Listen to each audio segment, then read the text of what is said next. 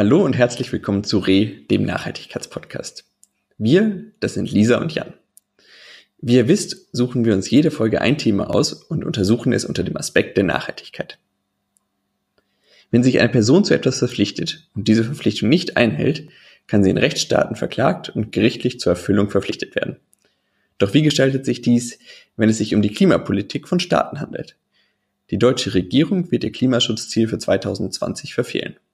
Kann man die Bundesregierung deshalb verklagen, ihre Klimapolitik nachzubessern? Das ist das Thema unserer heutigen Folge, Klimaklagen. Und darüber möchte ich heute mit Lisa sprechen. Wie ihr wisst, hat Lisa Jura studiert und ist deshalb bestens gewappnet, um mir alle meine Fragen zu beantworten. Hallo Lisa. Hallo Jan. Lass uns direkt mal einsteigen. Ich habe eben gesagt Klimaklagen. Was bedeutet denn das genau? Ja, im Moment kann man weltweit die Tendenz beobachten, dass mehr und mehr Privatpersonen und NGOs vor Gericht ihre Rechte im Hinblick auf den Klimawandel einklagen. Und grob kann man diese Klimaklagen in drei verschiedene Arten einteilen. Zum einen gibt es Schadensersatzklagen. Das sind zivilrechtliche Streitigkeiten, in denen Privatpersonen auf Ersatz von Kosten klagen, die ihnen im Zusammenhang mit dem Klimawandel entstehen, zum Beispiel für Anpassungsmaßnahmen wie Staudämme. Eine bekannte Klage ist die des peruanischen Bauern Saul Luciano Liua gegen RWE. Auf die kommen wir später noch zu sprechen. Dann gibt es Klagen gegen Regierungen. Das sind Klagen, in denen Privatpersonen oder NGOs gegen ihre eigene Regierung klagen, um sie zu verpflichten, ihre Klimaschutzziele umzusetzen oder sogar ambitionierter auszugestalten. Solche Klagen sind derzeit zum Beispiel in Deutschland, in den Niederlanden, in Frankreich und der EU anhängig. Und dann gibt es noch eine dritte Art. Dann gibt es noch eine dritte Art, nämlich Klagen von Klimaflüchtlingen auf Asyl. Hier gab es vor allem in Neuseeland mehrere Fälle. Dort haben nämlich Familien aus Kiribati und Tuvalu auf Asyl geklagt, also Small Pacific Island States. Ähm, das sind Staaten, die extrem vom Klimawandel betroffen sind, weil sie wegen des steigenden Meeresspiegels vermutlich in absehbarer Zeit untergehen werden. Die betroffene Bevölkerung wird also staatenlos. Auf der Homepage climatecasechart.com gibt es eine Übersicht über aktuelle Fälle weltweit. Mm, ich hatte in der Vorbereitung für unseren Podcast tatsächlich die zwei prominenten Klimaklagen im Kopf. Das ist einmal die des Bauern aus Peru, der ist ja schon genannt, gegen RWE. Und dann gibt es, glaube ich, noch eine von Greenpeace unterstützte. Um was geht es denn da jeweils? Ja, das sind tatsächlich die zwei Klimaklagen, die derzeit an deutschen Gerichten anhängig sind. Und die sind auch spannend, weil sie, wie eben erwähnt, unterschiedliche Kategorien abdecken. Also der peruanische Bauer, den ich schon erwähnt habe, der lebt in den peruanischen Anden. Und sein Dorf ist vom Klimawandel bedroht, weil das Schmelzwasser eines nahegelegenen Gletschers zu jeder Zeit in Form einer Flutwelle auf das Dorf zukommen könnte. Deshalb äh, soll in dem Dorf ein Staudamm errichtet werden als Schutz und für diesen will der Bauer einen Anteil der Kosten von RWE erstattet bekommen. RWE ist nämlich Teil der sogenannten Carbon Majors. Das sind 90 Industrieunternehmen, die laut einer Studie zwei Drittel der menschengemachten klimaerwärmenden Emissionen verursacht haben.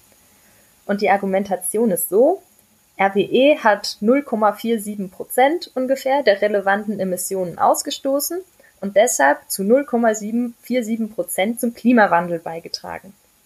Also schuldet das Unternehmen auch 0,47 Prozent der Kosten für den Staudammbau. Okay, verstanden. Das klingt ja erstmal in der Argumentation des Bauern ganz logisch. Wie ist denn da der Stand? Ist das Gericht dem dieser Argumentation gefolgt? Also das Landgericht Essen, bei dem wurde die Klage eingereicht in erster Instanz, ist dieser Argumentation nicht gefolgt und hat die Klage 2016 abgewiesen. Ähm, für das Gericht gab es hier nämlich nicht den nötigen kausalen Zusammenhang. Es hat argumentiert, dass der Beitrag von RWE zum Klimawandel viel zu diffus ist, als dass man wirklich sagen könnte, die Emissionen von RWE, die über so und so viele Jahrzehnte ausgestoßen wurden, führen jetzt dazu, dass dieser Gletscher schmilzt. Aber gegen diese Entscheidung hat der Kläger 2017 Berufung eingelegt, sodass jetzt in zweiter Instanz das Oberlandesgericht Hamm zuständig ist. Und dieses Gericht hat hier schon eine Beweisaufnahme angeordnet. Das lässt darauf schließen, dass es die Sache anders sieht als das Landgericht.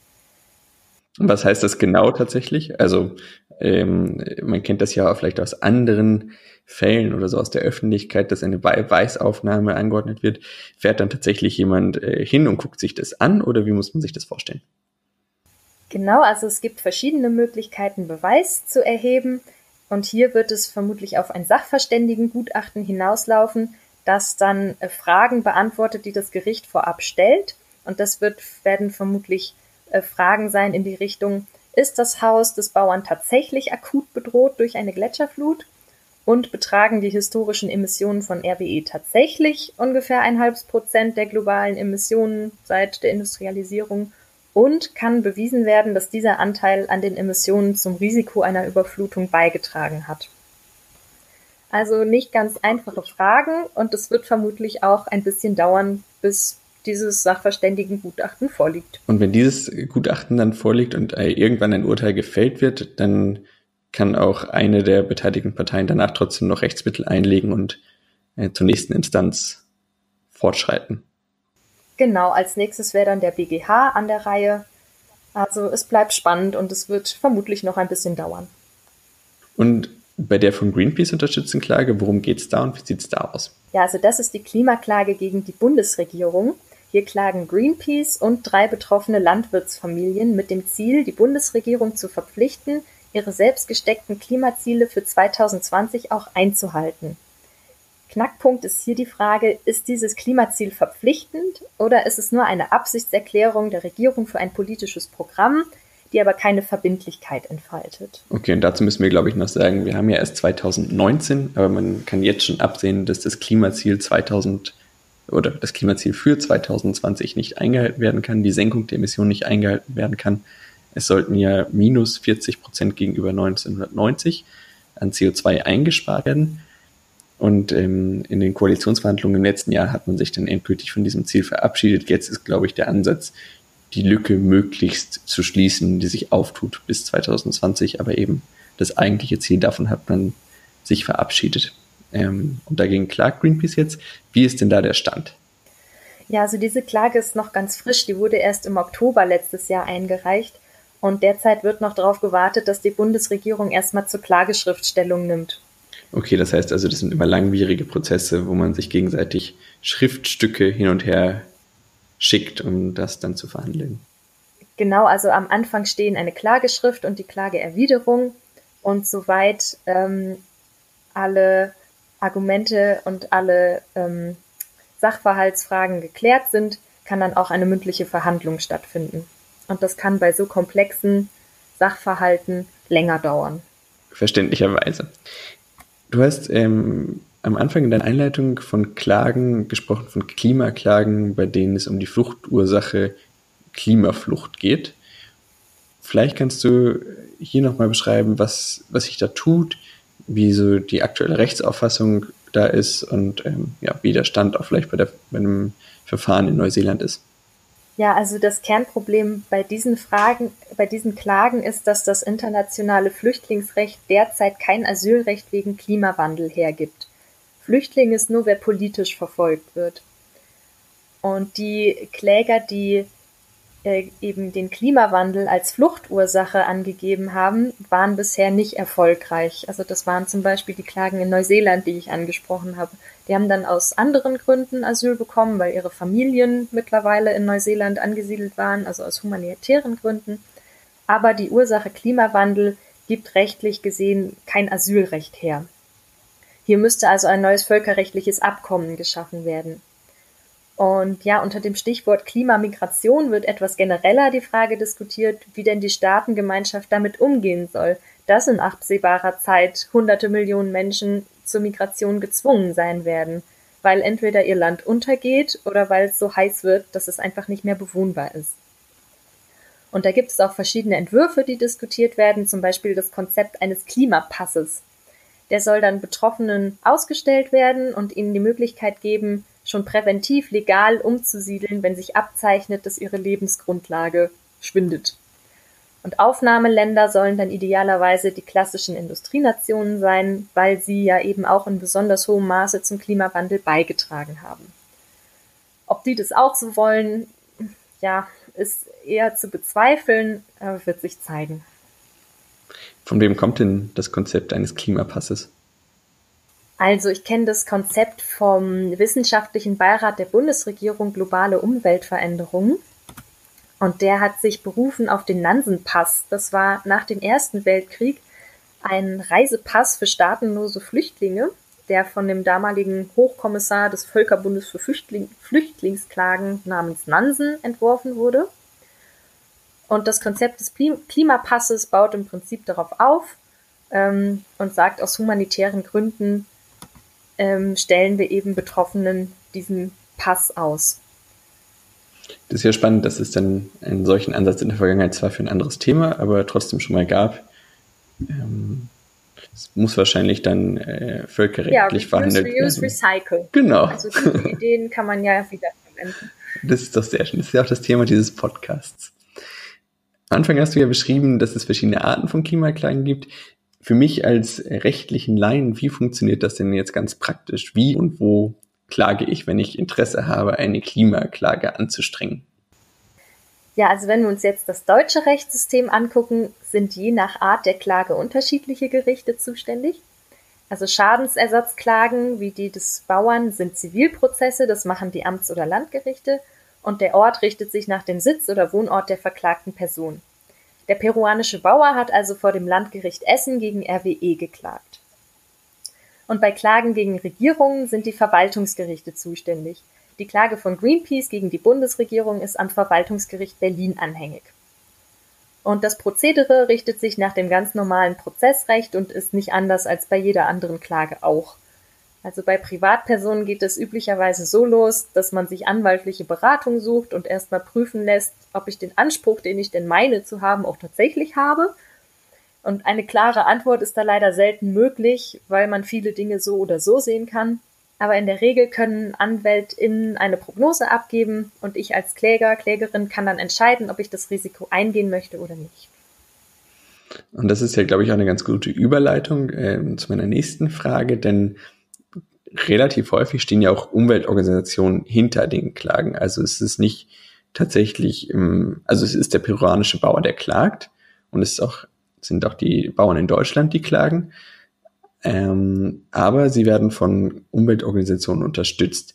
Und da ist so ein bisschen meine Frage, werden diese Fälle nicht nur ausgewählt, um eine größtmögliche Öffentlichkeit zu erzielen und das Ganze plakativ darzustellen? Ja, also genau, du hast recht. Der peruanische Bauer wird organisatorisch und finanziell von Germanwatch unterstützt. Und die Klage der LandwirtInnen gegen die Bundesregierung von Greenpeace, die zusätzlich aber auch eigene Partei sind, also selber auch mitklagen. Als und Nebenkläger da ging es dann, dann tatsächlich, nee, als eigenständiger Kläger, ähm, nämlich in ihrer Funktion als Umweltverband. Okay. Und ja, da ging es natürlich auch darum, geeignete Beispielfälle zu finden und Personen, die ihre Zeit und Lebensenergie in eine solche Klage investieren wollen. Und die Fälle dienen dann natürlich auch der, ja, der beispielhaften Darstellung. Das heißt aber, ich könnte auch theoretisch ganz alleine als Privatperson klagen. Wenn ich einen, aus meiner Sicht einen Anspruch hätte oder meine, meine Rechte verletzt sehe. Ja, genau. Grundsätzlich kann jede Privatperson klagen. Also die Familien aus dem Greenpeace-Fall zum Beispiel hätten auch jede für sich genommen den Klageweg beschreiten können. Ähm, das würde nichts daran ändern, wie das Gericht die Klage beurteilt, denn die Rechtsfrage wäre ja die gleiche. Mhm. Ja, man darf aber natürlich nicht vergessen, dass eine solche Klage wahnsinnig viel Zeit und Energie und Geld kostet. Deshalb ist die Betreuung und Unterstützung durch eine NGO für die Kläger natürlich auch eine Erleichterung. Und medienwirksamer. Darauf kommen wir gleich auch noch zu sprechen. Ja, was man als Privatperson aber mitbringen muss bei einer solchen Klage, ist eine individuelle Betroffenheit. Also ich kann nicht einfach zu Gericht gehen und sagen, Entschuldigung, aber die Behörde XY hat das und das gemacht und das darf sie ja gar nicht. Denn es gibt keinen allgemeinen Rechtsdurchsetzungsanspruch. Ich muss selber in meinen Rechten verletzt sein, um klagen zu können. Also wenn du als Jan jetzt zum Beispiel findest, dass es total ungerecht ist, dass LandwirtInnen durch vermehrte Dürren in ihrer Existenzgrundlage bedroht werden und die Bundesregierung deshalb ambitioniertere Klimapolitik machen sollte, ist das schön. Aber solange du nicht selbst eine Landwirtschaft betreibst und selbst betroffen bist, kannst du das nicht einklagen. Und es gibt auch Ausnahmen von dieser Regel. ich habe es gerade erwähnt, zum Beispiel für Verbände, zum Beispiel im Umweltschutzbereich. Also ein Umweltschutzverband hat auch unabhängig von einer eigenen Betroffenheit das Recht zu klagen. Einfach weil es sein satzungsgemäßer Zweck ist, den Umweltschutz zu fördern und dies auch auf dem Klageweg zu tun. Und deshalb ist Greenpeace in der Klage gegen die Bundesregierung selbst auch Kläger, obwohl die Organisation keine Landwirtschaft betreibt. Mhm. Aber umgekehrt ist es dann auch so, wenn ich zum Beispiel ähm, an den Fall von Vattenfall denke, die den deutschen Staat verklagt haben, weil eben der Atomausstieg ihr Eigentumsrecht oder ihr, ihr Eigentum an den Atomkraftwerken äh, unbrauchbar gemacht haben, um das in der Laiensprache zu sagen, geht auch der umgekehrte Weg, richtig? Weil das, was du beschrieben hast, ist ja, ähm, ich als Landwirt ähm, sehe mich darin bedroht, zukünftig keine Landwirtschaft mehr betreiben zu können aufgrund des Klimawandels. Im Fall von Vattenfall ist es so, ihr habt eine Klimapolitik durchgesetzt, die ähm, mich in meinem Eigentum beschneidet und meine Wirksamkeit des Geschäfts einschränkt, deswegen klage ich da auf Schadenersatz. Ja, genau, aber Vattenfall ist da ja selbst auch betroffen. Also die betreiben Atomkraftwerke.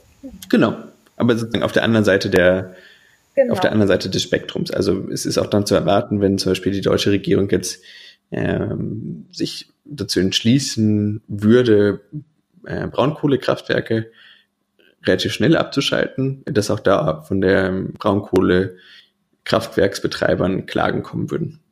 Genau, das wäre dann ihr gutes Recht, dagegen zu klagen und eben ihre Position geltend zu machen. Und ähm, sowas ist ganz normal und das ist dann eben Aufgabe der Politik und der Gerichte, diese widerstreitenden Interessen auszutarieren und im Interesse der Allgemeinheit und wofür sich die Allgemeinheit in, in, in der Verfassung entschieden hat, ähm, das zu konkretisieren. Das ist eine schöne juristische Antwort, die gefällt mir sehr gut. Ähm, in meiner Ungeduld, mir geht das nämlich meistens nicht schnell genug, ähm, stellt sich mir die Frage, äh, wir haben es jetzt auch schon ein bisschen besprochen, Klagen dauern immer sehr lange. Ne? Also es gibt den ursprünglichen Fall, der dann beispielsweise beim äh, Amts- oder Landgericht anhängig ist und da wird eine Entscheidung getroffen und dann geht es zum Oberlandesgericht und dann ähm, zum BGH zum Beispiel. Und mit, du hast es ja auch beschrieben, Schriftsätzen, Klage, Klageerwiderung und so weiter. Der, das ganze Prozedere ist einfach sehr, sehr lang.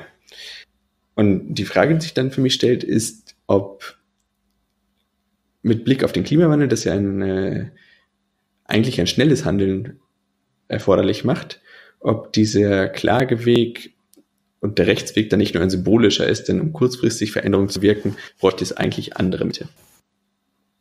Ja, in der Tat. Also wenn man sich ansieht, wie die Zeit drängt, ist jetzt der Rechtsweg äh, nicht unbedingt das ja, schnellste Medium, das einem einfallen würde. Und ich denke, es geht hauptsächlich auch gar nicht darum, diese Rechtsstreite zu gewinnen. Also in der Klage gegen die Bundesregierung sind ja zum Beispiel drei Familien beteiligt, die Landwirtschaft betreiben. Und denen geht es darum, sichtbar zu machen, dass ihr Betrieb jetzt schon unter dem Klimawandel leidet und nicht erst in ferner Zukunft irgendwann. Und für Greenpeace ist das natürlich eine prima Möglichkeit, das eigene Programm an die Öffentlichkeit zu transportieren. Und ich denke, die Klagen sind hier Mittel zum Zweck, um das Thema einfach insgesamt sichtbarer zu machen, was ja auch gelingt. Ähm, die werden immer prominenter in den Medien und die Message zu senden, die Regierungen müssen jetzt sofort tätig werden, weil uns einfach die Zeit davonläuft. Mhm. Aber wenn es im Endeffekt gar nicht darum geht, vielleicht zu gewinnen, sondern nur Sichtbarkeit zu schaffen, wie schätzt du denn dann, ich weiß auch, wenn es schwierig ist, wie schätzt du denn die Erfolgschancen, äh, vor allem der Klagen gegen RWE und gegen die Bundesregierung ein? Also ich finde, beide Klagen stellen tatsächlich sehr spannende rechtliche Fragen, die nicht einfach sind. Ähm, bei der RWE-Klage ist das die nach der Kausalität. Kann man wirklich so sagen, dass RWE zu 0,47 Prozent Schuld hat am Klimawandel? Und bei der Greenpeace-Klage die Frage, ob sich die Bundesregierung denn mit ihrem Klimaziel selbst verpflichtet hat? Ähm, ja, eine Prognose wage ich hier nicht zu stellen, aber ich bin einfach zutiefst gespannt, wie die Gerichte entscheiden werden und habe natürlich eine Hoffnung, in welche Tendenz es gehen soll. Ähm, und der Ausgang der niederländischen Klage stimmt mich auch optimistisch. Da wurde ja die Regierung verpflichtet, noch ambitioniertere Klimaschutzziele zu setzen. Aber ich denke auch, dass der Ausgang nicht entscheidend ist. Hauptsache, das Thema bekommt mehr Aufmerksamkeit. Und dann kann sich ja auch auf politischer Ebene hm, mehr tun. Stimmt. Als Laie schließt sich da noch äh, mir eine Frage an, und zwar, wenn der Bauer gegen RWE in der letzten Instanz gewinnen sollte, würde das einen sogenannten Präzedenzfall schaffen? Also könnten dann auch andere Beteiligte oder Personen, die sich geschädigt fühlen, ähm, vor Gerichten Schadensersatz einklagen? Ja, grundsätzlich denke ich, kann man das schon sagen. Also in unserem deutschen Rechtssystem haben wir kein strenges Präzedenzfallsystem. Das ist zum Beispiel anders im Common Law in England. Ähm, da sind Präzedenzfälle sozusagen Gesetz. Bei uns ist das nicht so. Gleichzeitig ähm, haben die Urteile eine gewisse Autorität und je höher das zu entscheidende Gericht, das entscheidende Gericht ist, ähm, desto größer ist auch die Wahrscheinlichkeit, dass nachfolgende Gerichte ähnlich entscheiden werden. Also wenn das, wenn jetzt der BGH entscheidet, man kann von Carbon Majors Schadensersatz verlangen für ähm, klimawandelbedingte Schäden, dann wären die Chancen gut, dass mehr Personen den Klageweg beschreiten. Okay, danke für die Einschätzung. Abschließend würde mich jetzt deine persönliche Meinung interessieren. Wir leben ja auch in anderen Bereichen, dass die Rechtsprechung Politik gestaltet. Also Beispiel in der Frage um Fahrverbote, wo äh, die deutsche Umwelthilfe in verschiedenen Gerichtsverfahren Fahrverbote in verschiedenen Städten durchgesetzt hat. Eigentlich sind die Exekutive und Judikative aus gutem Grund getrennt, aber hier erscheint mir das so ein bisschen ein Graubereich, dass Politik durch Gericht durchgesetzt wird. Wie stehst du denn als Juristin dazu? Ja, diesen Graubereich gibt es auf jeden Fall, weil sich Recht und Politik einfach nicht so streng trennen lassen. Ich habe den Eindruck, dass diese politische Aktivität sozusagen von Gerichten vor allem Bedeutung gewinnt, wenn es darum geht, dass Regierungen aktiv werden müssen. Also bei der Abwehr von staatlichem Handeln ist das einfacher. Ein ganz banales Beispiel, die Kruzifixentscheidung des Bundesverfassungsgerichts. Da hat das Gericht gesagt, wenn Bayern in seiner Volksschulverordnung vorschreibt, dass in jedem Klassenzimmer ein Kreuz hängen muss, dann verletzt das die Religionsfreiheit von nichtchristlichen Kindern. Die haben nämlich keine Möglichkeit, sich dem Kreuz zu entziehen. Und bei sowas geht es einfach um die Frage, darf der Staat das vorschreiben? Nein, okay, Gesetz nichtig, Frage erledigt. Wenn es jetzt aber um die Frage geht, was die Regierung tun muss, um die BürgerInnen vor dem Klimawandel zu schützen, da gibt es ja keine simple Ja-Nein-Antwort. Und das wird dann zwangsläufig auch etwas politischer. Ich glaube, das, was du gesagt hast, Lisa, das ist eine äh, interessante Antwort. Im letzten Podcast mit Jonas von Fridays for Future haben wir auch eine ähnliche Frage behandelt, wo es darum geht, dass die Fridays for Future Bewegung einfach stärkere politische Maßnahmen fordert ähm, und ich glaube, ich bin der Überzeugung, dass ein, ein radikalerer Ansatz der neue Realismus ist. Also meiner Meinung nach, glaube ich, ist es wichtig, wenn so existenzielle Grundrechte durch den Klimawandel bedroht sind, äh, die Politik aber einfach nicht handelt, dass dann noch die Gerichte zunehmend politischer werden und dann dadurch auch, wie du ja beschrieben hast, vermehrt Politik aktiv gestalten, obwohl das eben ein Spannungsfeld ist, weil es in der Vergangenheit nicht so war, aber vielleicht waren auch die Herausforderungen andere es kann ja auch tatsächlich erleichternd sein, wenn sich Politik nicht einigen kann. Dann ist, kann es im Einzelfall ja vielleicht auch ganz angenehm sein, wenn man die Frage auslagern kann sozusagen und Karlsruhe entscheiden lassen kann. Das ist korrekt. Wir haben das ja nicht nur in Deutschland gesehen, sondern auch in anderen äh, Ländern international. Das, das betrifft jetzt, glaube ich, gar nicht so sehr nur Klimawandel und ähm, Fragen, die mit diesem Thema verbunden sind, sondern auch ja, äh, liberalere Positionen, Ehe für alle zum Beispiel, wo man einfach gesehen hat, wie nach und nach in verschiedenen Ländern Gerichte diese Entscheidung getroffen haben, ähm, die vorher politisch nicht gelöst wurden. Und ich glaube, das, was du gerade beschrieben hast, ähm, auch mit einem Blick auf ein zunehmend zersplittertes Parteisystem ist eine, ein interessanter Ansatz, aber was wir auch besprochen haben, eben eigentlich müsste die Politik schneller handeln, als Gerichte das im Zweifel tun können, weil der Weg bis zur letztendlichen Entscheidung dort einfach sehr lang ist. Das war doch ein schöner Schlussmonolog. Lisa, vielen Dank für deine Zeit. Das war ein sehr, sehr spannender Ausflug ähm, in das Reich des Rechtes und in den Bereich des Rechtes und zu den Möglichkeiten, die sich jedem und jeder bieten, seine Rechte auch notfalls gerichtlich durchsetzen zu lassen. Besonders eben in der aktuellen Debatte um die Klimapolitik und die Untätigkeit der Politik ist das vielleicht ein notwendiger Ansatz, um unseren gewählten Vertreter zum Handeln zu zwingen. Das sehe ich auch so und es war mir wie immer eine Freude, mit dir zu plauschen. Und wenn du jetzt deine erste Klimaklage planst, bist du hoffentlich gewappnet. Das bin ich auf jeden Fall. Ich weiß, wo ich mir juristischen Beistand suchen kann. Ich komme auf dich zu. Damit kommen wir zum Ende dieser Episode. Äh, wir freuen uns natürlich, wenn, wenn ihr uns in eurer jeweiligen Podcast-App abonniert und uns entsprechend bei iTunes bewertet. Vielen Dank fürs Zuhören. Wir hören uns bald wieder. Tschüss. Tschüss.